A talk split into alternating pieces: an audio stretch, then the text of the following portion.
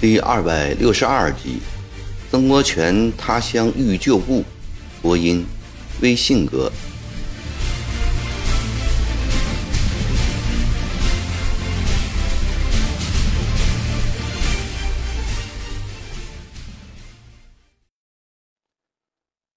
曾国荃在弹劾关门之后，日子过得很不舒心。前段时间因捻金打仗。新湘军败得溃不成军，官场对弹劾案一片嘲讽，都说他心胸狭窄、居功自傲。朝廷也觉得他做的过分了。曾国荃是处在内外夹攻之中，于是借口伤病复发，辞官回故里了。回到荷叶塘之后，他用从安庆、江宁掠来的金银广置庄田。大兴土木，大福地建筑的庞大复杂，耗去了近十万两银子，令湘乡土绅闻之咋舌。平素家居挥金如土，一切都讲究豪华气派。他嫌湖南的信笺不好，派人带八百两银子进京，将琉璃厂的名贵信笺一扫而空，惊得那些老板们瞠目结舌。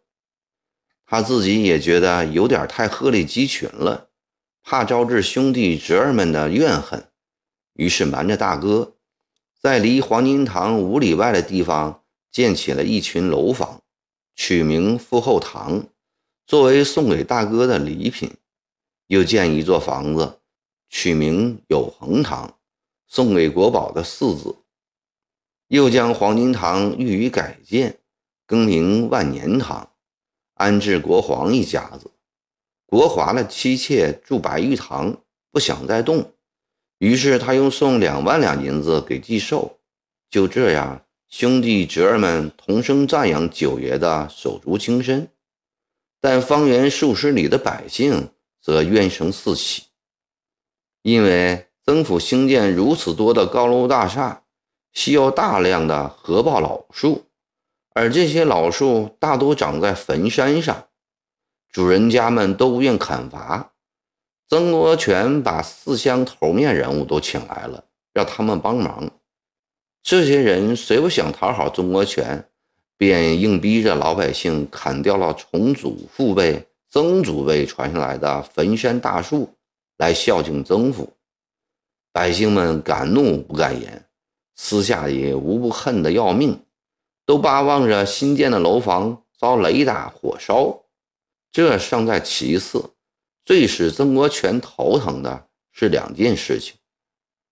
第一件事情是原集字营阵亡将领的子弟们，三天两头的来找他诉苦，他们也有自己的苦恼，抚恤银有限，一两年就用光了，眼看着别人风风光光的回到家里。带来的财宝用船装，用车载，自家的亲人赔上一条命不算，一点分外财也没得到，他们何能不气恼、不眼红呢？这是一层，还有一层，死去将领们原来的部下有混得不好的，也常常跑上门来大哭大闹，说是先前欠了他的饷未发，都私吞运回家。逼着要其子弟补欠饷，这些子弟们又气恼又烦恼，无处发泄，便都找上原集资营的统帅了。有些妇道人家还因此想起死去的丈夫儿子，能在大府地披头散发的哭上几天几夜也不罢休，弄得曾国荃一家不得安宁。有些实在不能对付的旧亲旧义。也只得拿出几十百八两银子来，才能勉强打发走。第二件头疼的事情是原集字营关勇在湖南、在湘乡境内的惹是生非，其中有以哥老会闹得最凶。哥老会的成员大半部分是那些在前线掠财不多的下级军官和勇丁，仗打久了。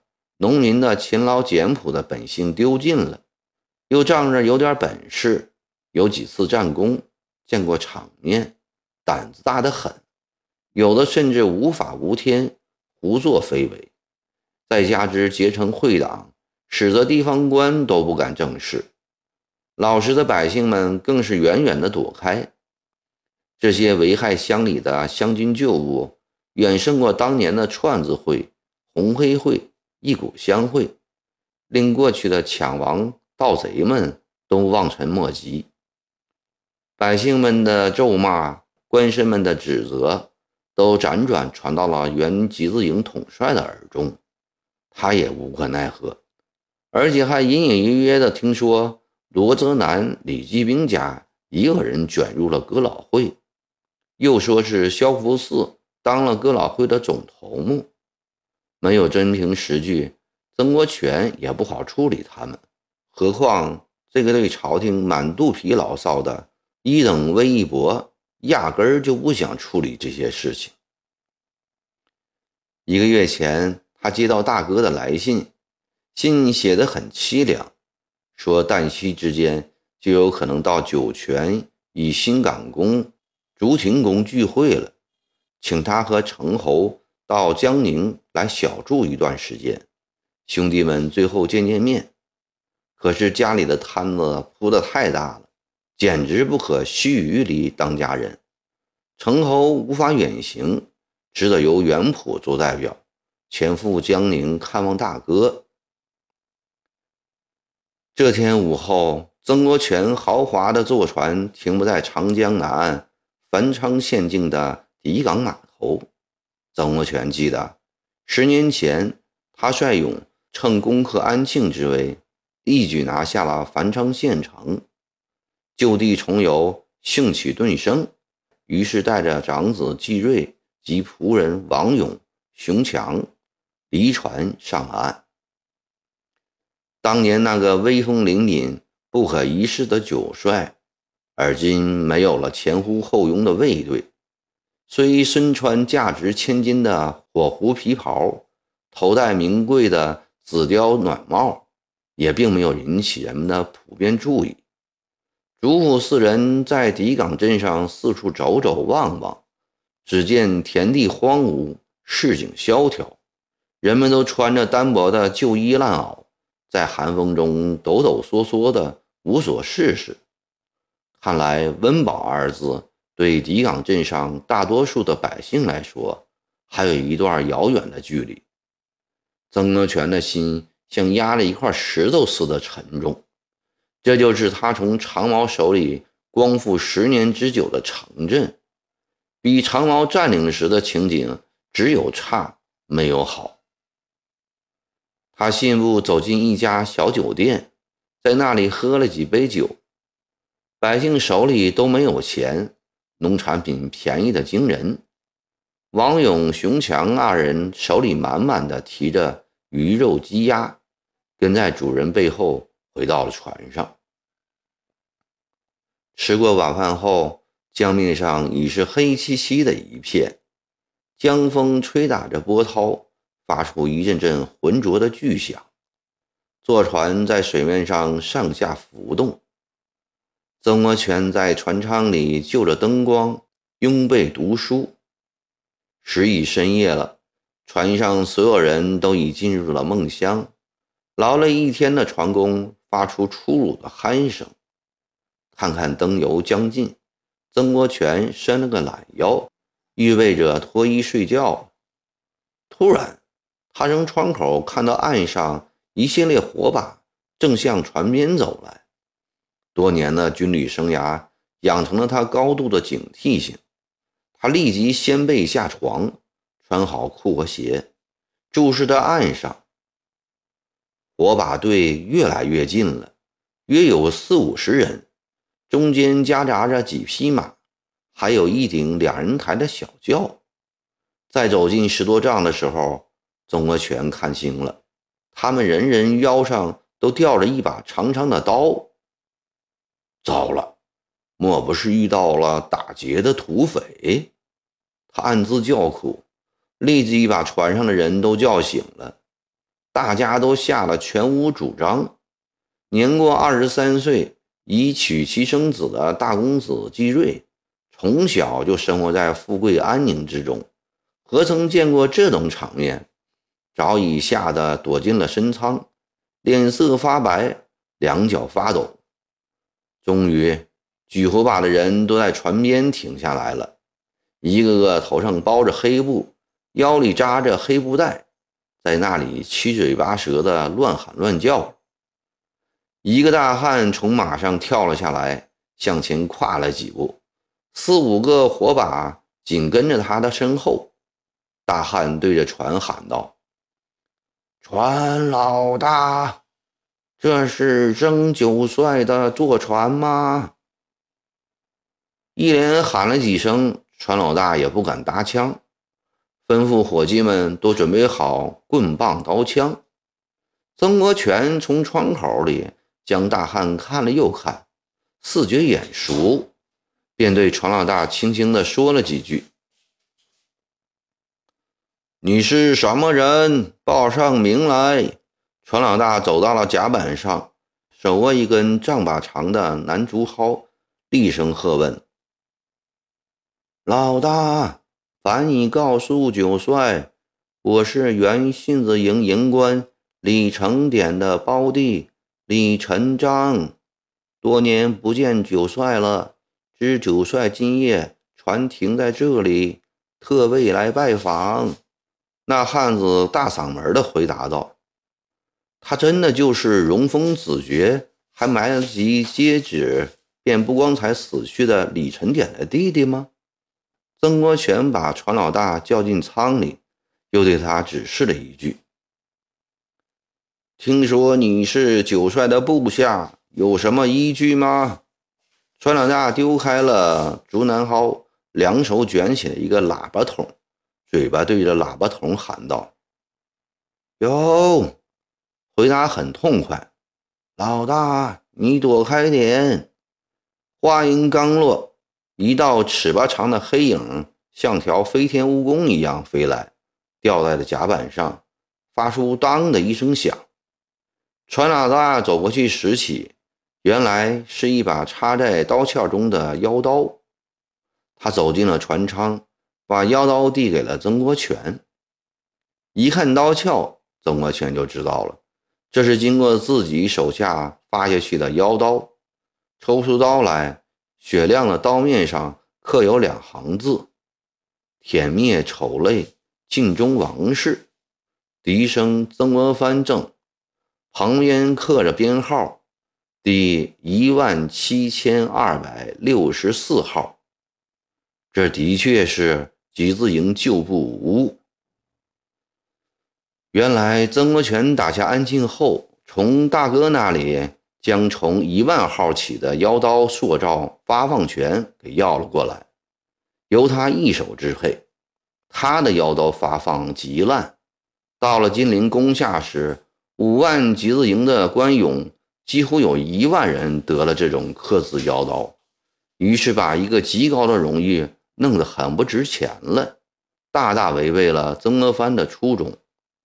为了防止意外，曾国荃只放李成典一人上船，灯笼蜡烛一起点燃了，船舱里灯火通明。李成章上到船来，一眼见曾国荃威严地端坐在椅子上，忙屈前两步，那头便拜：“前即自后营左少少长李成章叩见九帅大人。”抬起头来，曾国荃命令道。李成章把头抬起，曾国荃这下看清楚了，果然是集字营。撤散前夕，已受参将衔的少长李成章，在这里见到旧部，这可谓是他乡遇故知了。曾国荃心里高兴，丢掉了刚才摆出来的威严表情，恢复了不拘礼节的本色。起来，起来，让九帅我好好看看你这个龟孙子。李成章听到这熟悉的、带着亲昵色彩的谩骂声。满心高兴，立即从船板上一跃而起，走到了曾国荃面前，笑容满面地说：“九帅，七八年没有看到您老了，我们想死了。你怎么知道我在这里？午后有几个兄弟在底岗镇上见到您老，我听到这个消息就立即来了。不错，你还没有多大变化，有三十岁了吧？”曾国荃抓着李成章两只结实的肩膀，笑着问道：“已三十二岁了，现在吃三十三岁的饭了。”李成章的嘴巴咧了大大的，两颗大虎牙很是刺眼。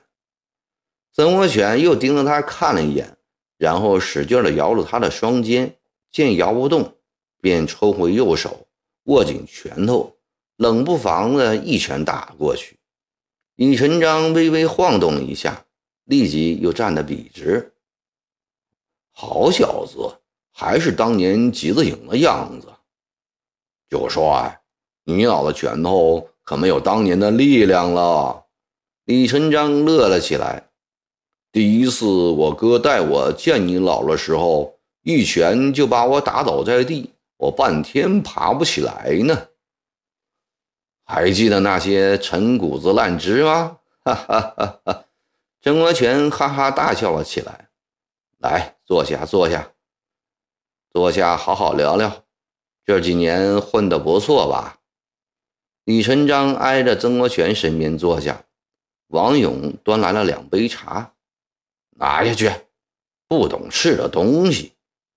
曾国荃大声呵斥了。集子营的勇士。没有喝茶的习惯，上酒。当王勇换上酒菜时，后面跟着惊魂刚定的季瑞。何四，你来见见李少长。曾国荃抬起手来，指了指儿子。李成章见他穿着考究，试探地问道：“哦，是少爷还是直少爷？”这就是老大季瑞。哦，大少爷，李成章忙站起行礼，曾季瑞也弯了弯腰。李老二喝了几口酒后，曾国荃以过去军营中的称呼叫李成章。岸上是些什么人啊？要不要送点水给他们喝？不要了，九帅。李成章凑过脸去。